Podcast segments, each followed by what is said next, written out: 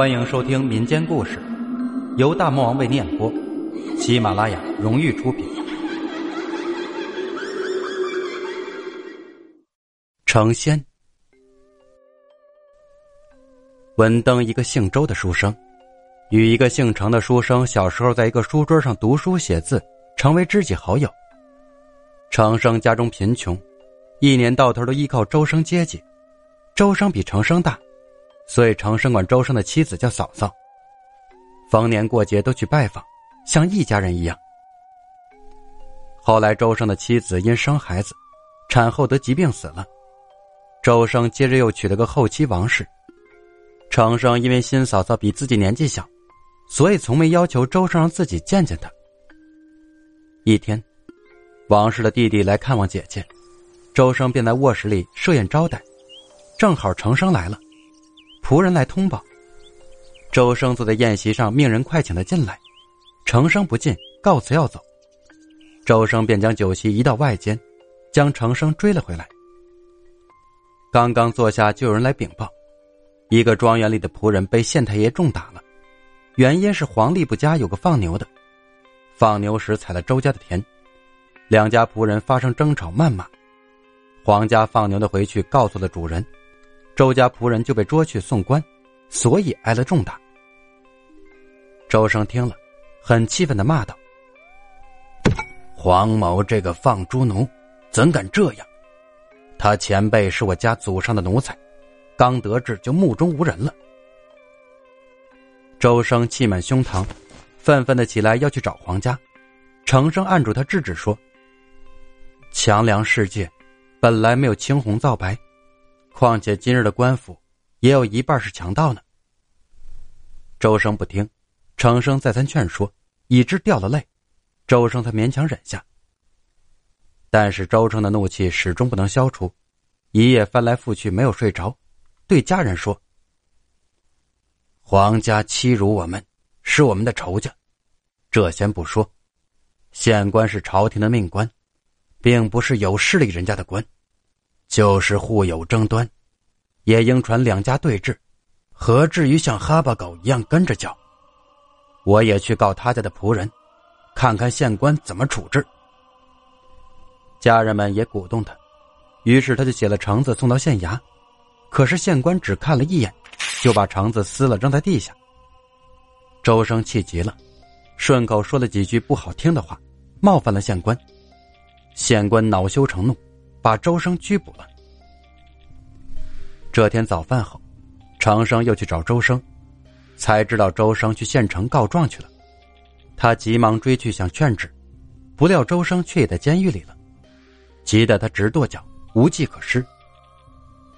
这时官府正抓了三个海盗，县官与黄吏部用钱买通了海盗，让他们捏造周生是同党，然后根据假证词，革去了周生的功名。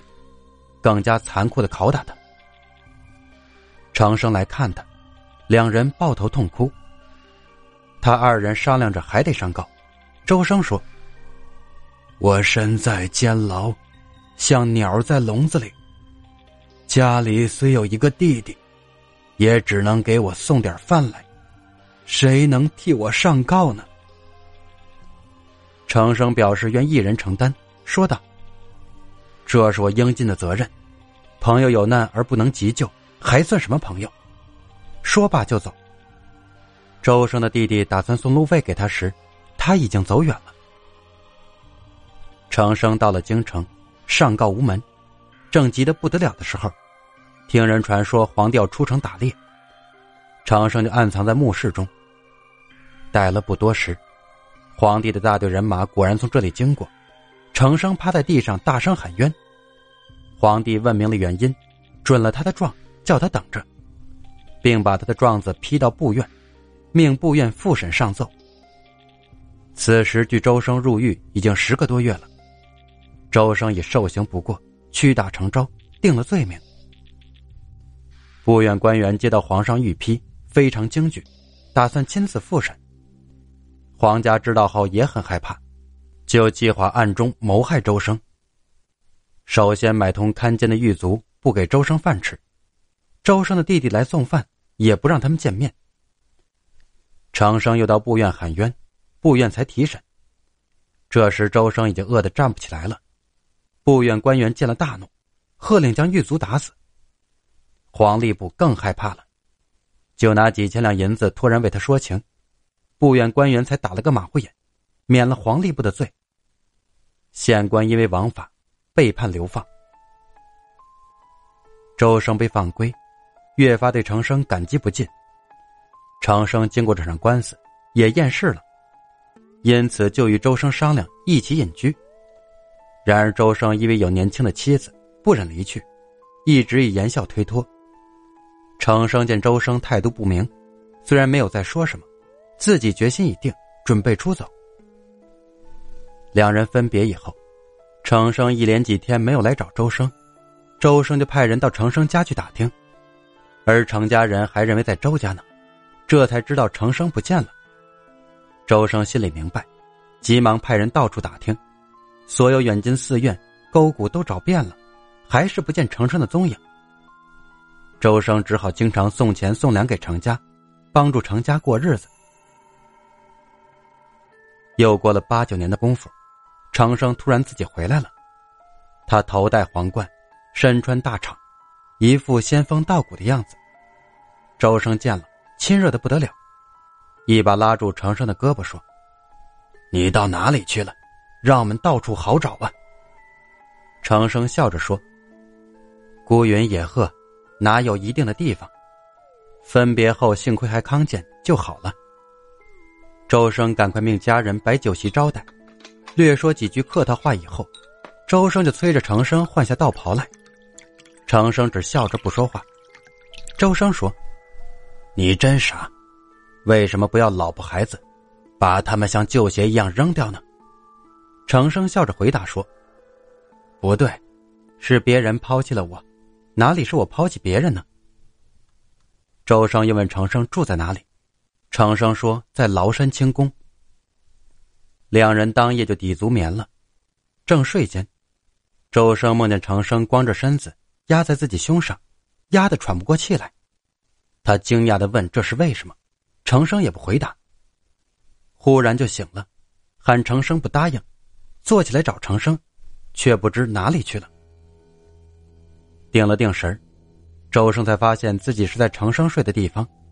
他惊骇的自言自语：“昨晚没有喝醉，为什么糊涂到这个地步？”于是叫家人拿灯来照。家人只见程生坐在那里，周生不见了。周生本来胡子很多，此时他用手一捋，稀稀拉拉的没有几根了。拿镜子一照，周生大惊失色的说：“程生在这里，我哪里去了？”接着一想，才恍然大悟，原来这是程生用幻术招他去隐居。他想进卧室去找妻子，他弟弟因他已经变成长生了，不让他进去。他自己也无法说明白，只好不进去。别无他法，周生只好叫仆人备了马，主仆二人前往崂山去找长生。走了好几天，才到了崂山。周生骑马走得快，仆人在后面一时没有跟上来，他就坐在树下休息。但见这里道士来去不断，内中一个道士看了他一眼，周生就顺势问他知不知道长生。道士笑着说。听说过这个人，好像是在上清宫。说罢就走了。那么周生能顺利找到长生吗？他们之间又会发生什么有趣的故事呢？下集为您揭晓。